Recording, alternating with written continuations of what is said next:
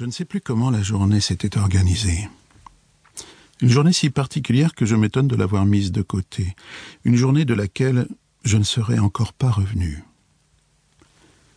J'avais dû suivre le mouvement. Ma mère m'accompagnait ou c'était l'inverse, et puis le mouvement est devenu concentration sans qu'on se soit vu avant dans un défilé parmi d'autres défilés convergents.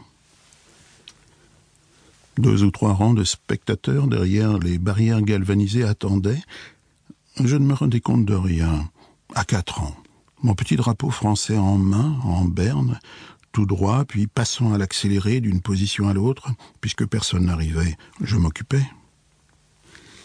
Je ne sais plus si les gens parlaient, si c'était de la joie, du respect, de la peur, ou si un sentiment de chance avait gagné l'Assemblée en la resserrant autour de ce moment de notre histoire qu'elle-même, je l'ai compris depuis, est incapable de prévoir.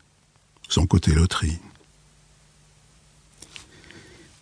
On pourrait retrouver le jour et l'heure de cette visite. Les archives de la ville, les journaux le savent encore, bien sûr. Moi, je tenterai un mardi d'avril vers quinze heures, car je peux préciser qu'il ne faisait ni chaud ni froid, bien que le vent cherchât sa place parmi nous, ou c'est moi, heureux, qui voulais le happer. À quatre ans, on gigote dans des nids.